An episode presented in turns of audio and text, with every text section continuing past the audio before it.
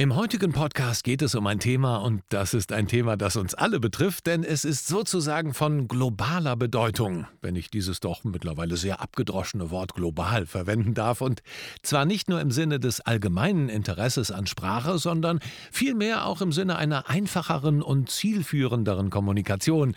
Geht man mal davon aus, dass wir alle eine einfachere und zielführendere Kommunikation anstreben, damit wir uns besser verstehen und du und ich von anderen besser verstanden werden.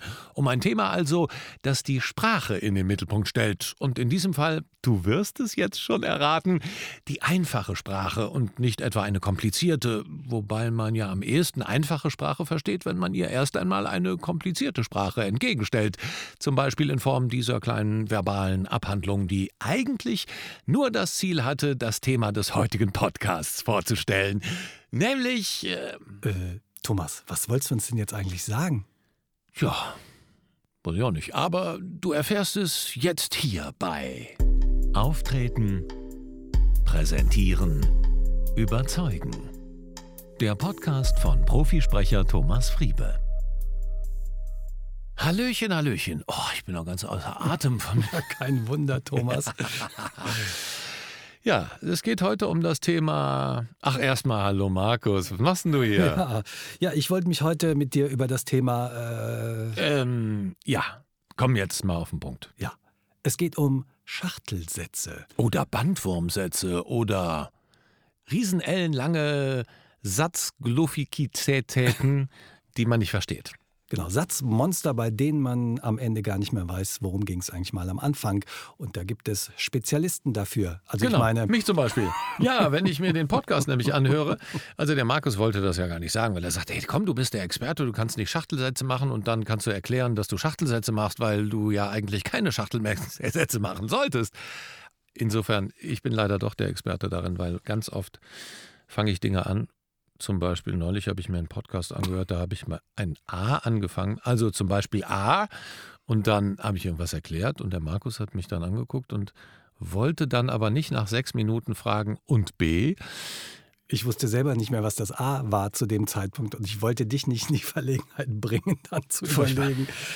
Ja. Was könnte da das B gewesen sein? Also, da wir ja alle lernen, ist es schön, dass ihr auch dabei seid, die ihr hier den Podcast hört, weil ihr wollt ja auch lernen, wie man richtig spricht. Und ich, mir geht es genauso, will es ja auch. Insofern möchte ich weniger Schachtelsätze machen und habe mir dieses Thema mal zur Brust genommen. Und der Markus auch. Genau, also Schachtelsätze sind ja mühsam für den Zuhörer. Ich glaube, dass der, der Sprechende, dem fällt das selber gar nicht so auf. Der hat dann wahrscheinlich, während er spricht, zwei, drei, vier Gedanken gleichzeitig und die müssen irgendwie alle raus. Aber für den Zuhörer entstehen jede Menge offener Enden. Und da wartet man mühsam auf die Auflösung. Das stimmt. Das ist echt anstrengend. Ja, das ist wirklich anstrengend. Ja, Deshalb höre ich mir so selten unseren Podcast an. es ist auch noch, zusätzlich ist es noch so, dann kommt äh, im ersten Teil des Satzes ein Argument und man legt sich selber schon die Antwort bereit. Das würde ich jetzt darauf antworten. Dann geht der Satz aber weiter und wendet sich und windet sich im Thema. Und nach der zweiten, dritten, vierten These im gleichen Satz steht da was ganz anderes am Ende. Und man hat das Argument, das man sich zurechtgelegt hat, kann man gar nicht mehr verwenden. Da muss man dann ganz schnell umswitchen. Ja, so ist es. Wir haben ein paar Tricks und Tipps dabei, wie ihr Schachtelsätze vermeiden könnt. Wusstest du aber, und das nochmal, dass es einen Tag des Schachtelsatzes gibt? Ich wusste es, denn du hast es mir eben gesagt. Das war gestern. Genau. Der 25. Februar ist der Tag des Schachtelsatzes. Und der Erfinder ist äh, ein Comedian, Sebastian Melnick. Und der hat, äh, ich glaube, keine Ahnung, 200 unterschiedliche Tage. Aber unter anderem hat er eben auch den Schachtelsatztag erfunden und den auf den 25. Februar gelegt. Ich glaube, wir könnten auch irgendeinen Tag festlegen für ja. irgendwas. Was möchtest du? Vielleicht den Tag des mh, hm, schönen Wortes? Oder was hättest du gerne ja, für einen Tag, Markus? Das ist jetzt eine gute Frage. Vielleicht den Tag des unvollendeten Schachtelsatzes des begonnenen und mit einem Punkt beendeten Schachtelsatzes. Ja, oder den Tag der freien Rede. Oder den gibt es bestimmt. Ja. Naja, wir, uns wird noch was einfallen. Der Tag des Podcastes ohne Fehler. Na, Den wird es wahrscheinlich auch nicht geben. Egal. Also der 25. Februar ist auf jeden Fall der Tag des Schachtelsatzes und deshalb, der ist übrigens 2009 schon ins Leben gerufen worden und deshalb möchten wir ihn auch begehen. Und das haben wir getan mit einem Schachtelsatz ganz am Anfang dieses Podcasts. Also, wie können wir Schachtelsätzen entgegenwirken? Ja, warum sprechen Menschen überhaupt Schachtelsätze? Das würde mich mal interessieren. Wie kommt es dazu? Also ich kann ja nur von mir Kann man das sprechen. erklären?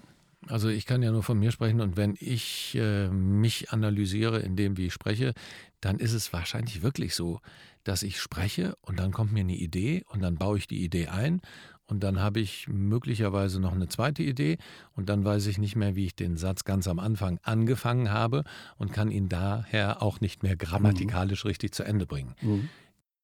Ein guter Indikator, wenn man zu lange Sätze bildet, ist zum Beispiel alles, was mehr als ein Komma hat. Also wenn du mehr als ein Komma setzt, dann ist die Wahrscheinlichkeit groß, dass du mindestens ein oder mehrere Nebensätze einschiebst.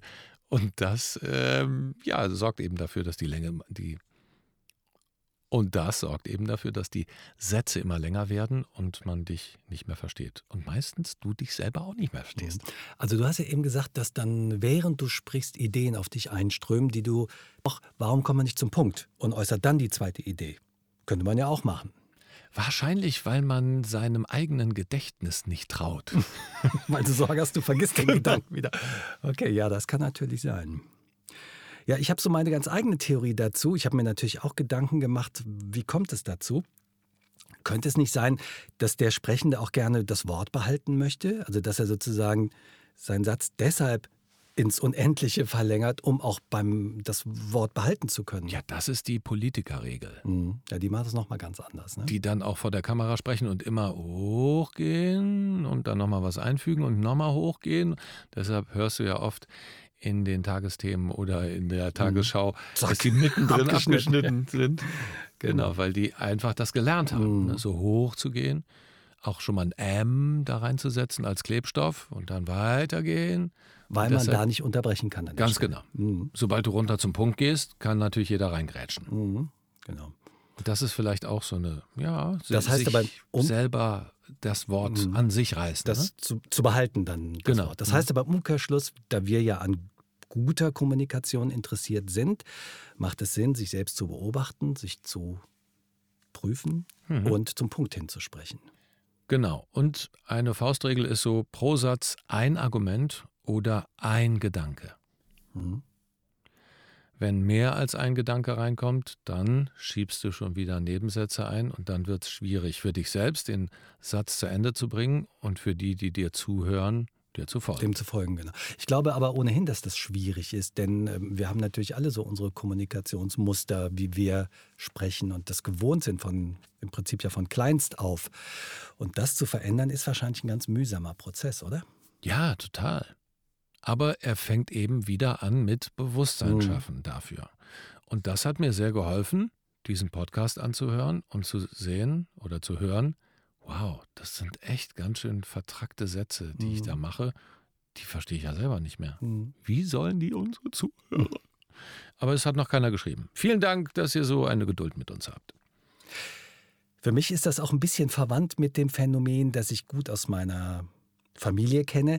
Da gibt es Personen, die ich total mag, aber die ergreifen erstmal das Wort. Und dann merkt man, jetzt, müssen, jetzt haben sie das Wort. Also ich, äh, ich denke, und dann kommt aber nichts, weil da müssen sie erstmal überlegen, was sie jetzt eigentlich sagen wollen. Und das ist manchmal, wenn man in so einer Runde sitzt und sich so gemütlich unterhält und jeder sagt was, ist das ganz schwierig, finde ich, wenn dann einer das Wort ergreift und dann musst du erstmal, merkst du jetzt förmlich, okay, jetzt hat er sich sozusagen mühsam das Wort erkämpft und jetzt muss er erstmal überlegen, was will ich jetzt eigentlich sagen? Und dann kommt dann manchmal auch nicht so wirklich Substanzielles bei rüber. Das ist für mich ein bisschen verwandt mit Schachtelsätzen. Ja, das stimmt.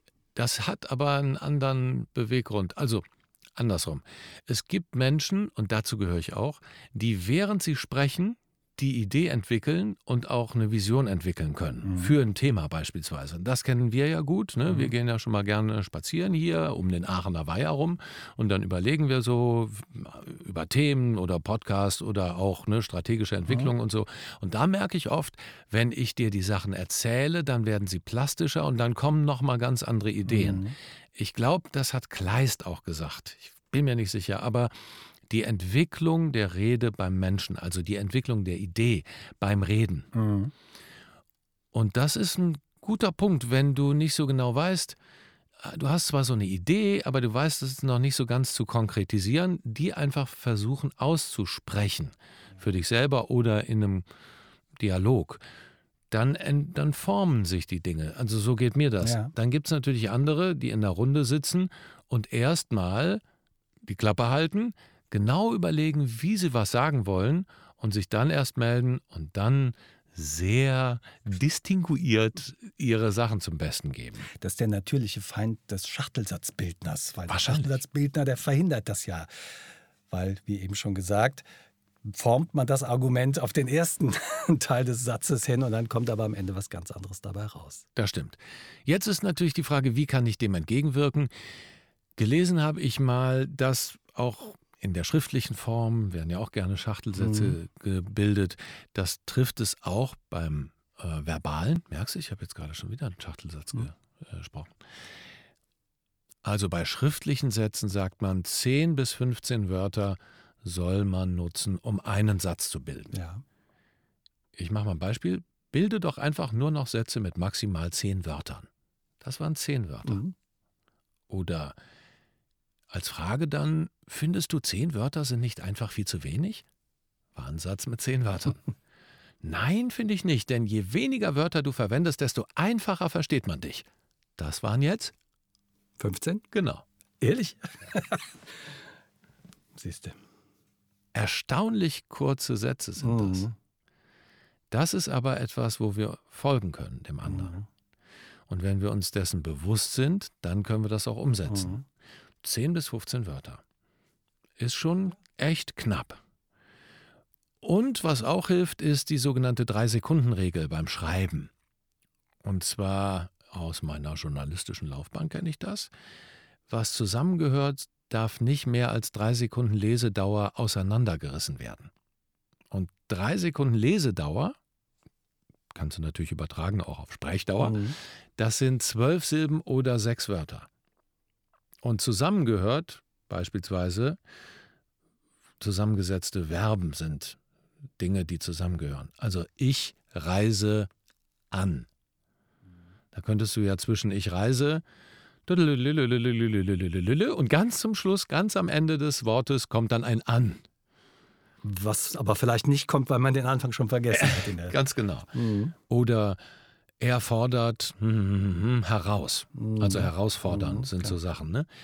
Wenn du nämlich beispielsweise dann sowas sagst wie, er fordert vom Verband der Redner diesen und jenen heraus, dann denkst du aber am Anfang vielleicht, er fordert vom Verband eine Summe oder ne, also irgendwas. Das ist dann echt wild, gerade wenn man sich das vor Augen führt, ne, bestimmte Worte, mhm. dass man die einfach und nah beieinander lässt.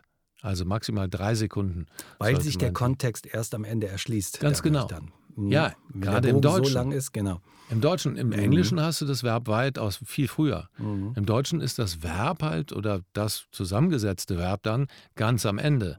Du hast es aber vorne schon angeteased und deshalb ist das echt schwer im mhm. Kontext und sich dessen auch bewusst zu werden. Oder sie baut das zusammen. Ne? Also zusammenbauen zum mhm. Beispiel oder herausfordern oder anreisen oder solche mhm. Sachen. Dann ähm, gehören noch Dinge zusammen, zum Beispiel Subjekt und Prädikat. Also der Jockey mh, reitet oder die Bahn fährt. Auch das kannst du ja relativ auseinander. Die Bahn, die durch Verspätungen in den letzten Monaten extrem und an Börsengängen mhm. und so weiter und so fort äh, fährt meistens sehr unpünktlich. So, ne? Das sind halt auch so Sachen. Wenn du die Drei-Sekunden-Regel anwendest, dann machst du nicht diese riesen Schachtelsätze dazwischen. Oder der Hund, der uns immer so viel Freude macht, bellt. Hm? Dann, was auch zusammengehört, sind Bestandteile eines Hauptsatzes. Zum Beispiel am gestrigen Dienstag hm, hm, geschah ein Unfall kannst du ja auch am gestrigen Dienstag, einem sonnigen Tag im, Mai, im Mai des Jahres 2020, so, in der Nähe von Köln, hat sich an einem Bahngleis ein, zwei junger verschont und da kam es zu einem Unfall. So. Das liest man gerne mal in der Lokalpresse. Ne? Mhm. Riesenlange Sätze und denkst so, was, was, was, was, was, was passiert denn? Was war denn am gestrigen Dienstag? Wobei ich das ah. im, genau, äh, im Schriftdeutschen kann man das dann wenigstens noch auflösen, weil das kommt ja dann irgendwann noch, das Verb oder der Satzbestandteil, der gefehlt hat. Beim Sprechen kann es mühsam sein, wenn es dann nicht mehr kommt. Ja, oder ja, man weiß den Anfang nicht mehr und kann dann auch nicht nochmal schnell nachlesen. Genau, ja, ja, genau. Mhm. Ja. Und was noch zusammengehört, sind natürlich Artikel und Substantiv. Der mhm. Podcast oder das Buch oder. Und da ist es halt oft so, dass man dann schon vorher Sachen einschiebt, weil die einem gerade zu dem Gegenstand mhm. Einfallen. Und dann dauert es halt lange, bis es zur Auflösung, Auflösung, kommt. Mhm. Und das ist dann schwer für den Zuhörer. Also das heißt, wenn man daran interessiert ist, dass der andere einen versteht, dann ist man gut beraten, kurze Sätze zu machen und zum Punkt zu sprechen? Genau. Und diese Drei-Sekunden-Regel anzuwenden, dass man die zusammengesetzten Sachen oder die Dinge, die zusammengehören, nicht elendweit auseinanderzieht. Ja. Und wie gesagt, man kann das machen, indem man auf die Kommas achtet, die man im Geiste ja auch mhm. im Sprechen macht, beim Sprechen macht. Dann, wenn man die alle reduzieren kann, dann kloppt man die Sätze halt auseinander. In Gedanken. Mit Punkten. Zum Beispiel. Ein Satz, sagt man auch beim Sprechen oder auch beim Lesen, sollte nicht länger als eine Atemlänge sein. Wenn du jetzt natürlich Apnoe-Taucher bist, fuck, dann kannst du ganz schön lange Sätze genau. machen. Ja. ja. Hast du noch Fragen zu Schachtelsätzen oder möchtest du noch mit einem abschließenden Schachtelsatz enden, lieber Markus? Ich möchte mit einer kleinen Belehrung enden und hoffe, dass ich dich jetzt nicht vorführe, aber der Plural von Komma ist nicht Kommas. Das stimmt. Aber Kamata, darf ich selber erklären? ich ich habe das doch mal gelernt. Ich habe doch Germanistik studiert. Kommata. Sehr Und gut. komm du mir mal nach Hause, du Data. Da gibt's aber Bum Bum. Ja, also, ich hoffe, das war interessant für euch, so wie es für mich interessant war und hoffe, ihr hattet viel Freude bei der heutigen Folge. Und dann freue ich mich schon jetzt, wenn wir uns nächsten Mittwoch wieder hören. Und ja, Schachtelsatz, Schachtelsatz. Ich bedanke mich beim Thomas für die tollen Informationen und von meiner Seite aus alles Liebe, euer Markus Mondorf. Und alles Liebe, euer Thomas Friebe. Tschüss, sagt auch der Herr Oberlehrer. Sag doch nochmal deinen Namen. Markus Kommatar, Mondorf.